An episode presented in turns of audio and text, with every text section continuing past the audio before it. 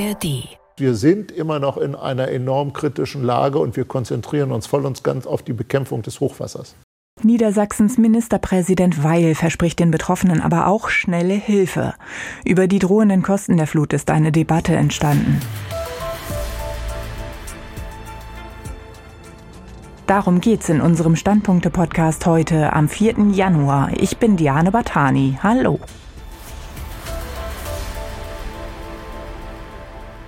Auf der Online-Seite der Frankfurter Allgemeinen Zeitung schätzt der Hannover-Korrespondent Reinhard Bingener die Lage ein. Er meint, seit der Ahrtal-Katastrophe ist der Hochwasserschutz besser geworden. Er geht aber auch davon aus, dass noch einiges passieren muss. Es gab Renaturierungen, äh, größere Bereiche entlang der Flüsse, die nach starken Niederschlägen auch ohne größere Schäden zu hinterlassen überflutet werden können. Also ich denke schon, dass schon einiges äh, passiert ist. Auch das Krisenmanagement ist routinierter, ist mein Eindruck, als noch bei vergangenen äh, Fluten. Die Frage ist natürlich immer, äh, wurde genug getan oder nicht? Und da wird man im politischen Betrieb natürlich immer Leute finden, die sagen, es ist noch nicht genug. Und natürlich muss man so eine Lage auch fortdauernd und langfristig analysieren, denn die Prognose ist ja in der Tat, Extremwetterereignisse werden zunehmen.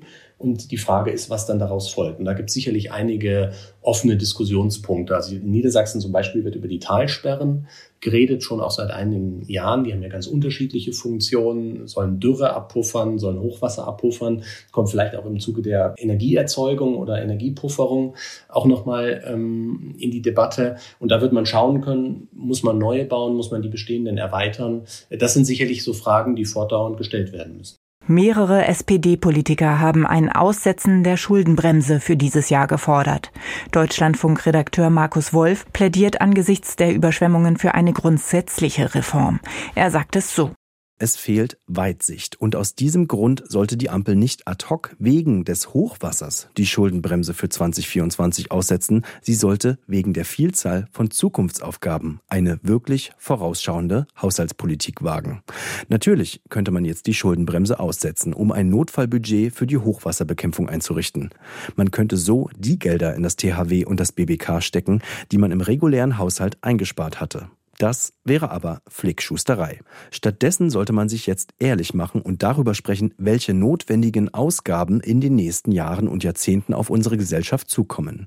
Wie viel kostet die Klimaanpassung? Wie viel kostet die Bahninfrastruktur? Wie viel kostet der Umbau der Wirtschaft wirklich? Und wie muss man dafür entweder die Schuldenbremse lockern oder die Einnahmeseite des Bundes stärken? Die Meinung von Markus Wolf im Deutschlandfunk. Und jetzt ein Blick in mehrere Zeitungen. Die neue Osnabrücker Zeitung findet, das politische Signal ist ungeschickt. Es wirkt so, als ob nach dem krachend gescheiterten Haushalt die SPD das erste große Wetterereignis nimmt, um doch noch die Schuldenregeln lockern zu können. Ob aufgeweichte Deiche, aber auch aufgeweichte Schuldenregeln rechtfertigen? Hier sind starke Zweifel angebracht, Handelt es sich bei diesem außergewöhnlichen Wetterereignis wirklich um eine Naturkatastrophe?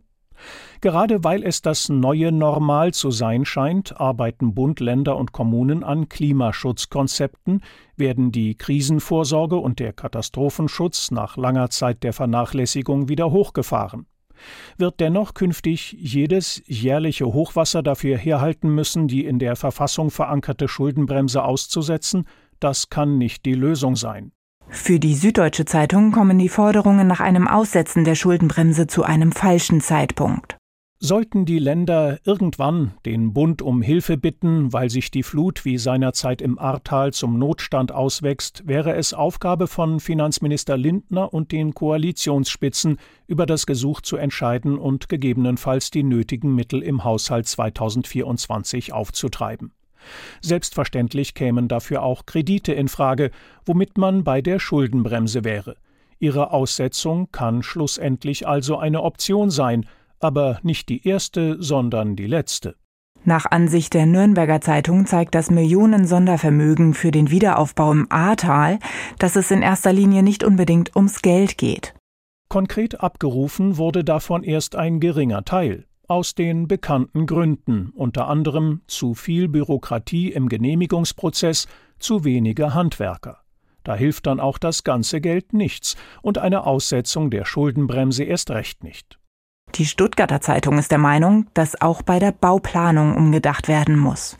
Es ist nicht zu viel verlangt, wenn sich Immobilienbesitzer selbst um einen ausreichenden Versicherungsschutz kümmern müssen, der auch Elementarschäden wie Hochwasser abdeckt. Doch viele haben keine solche Police abgeschlossen und manche überhaupt keine Gebäudeversicherung.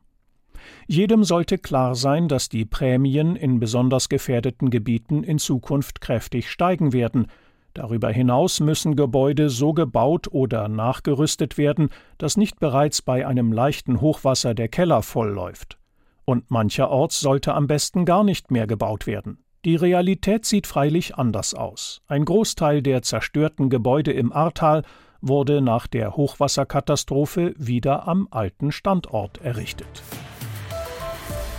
Und damit enden unsere Standpunkte für heute. Morgen gibt es wieder eine neue Folge unseres Standpunkte-Podcasts, den ihr natürlich auch abonnieren könnt in der ARD Mediathek. Dann verpasst ihr keine Folge mit Meinungen zu Themen aus Politik, Wirtschaft, Gesellschaft und Sport. Einen schönen Tag heute wünscht euch Diane Batani.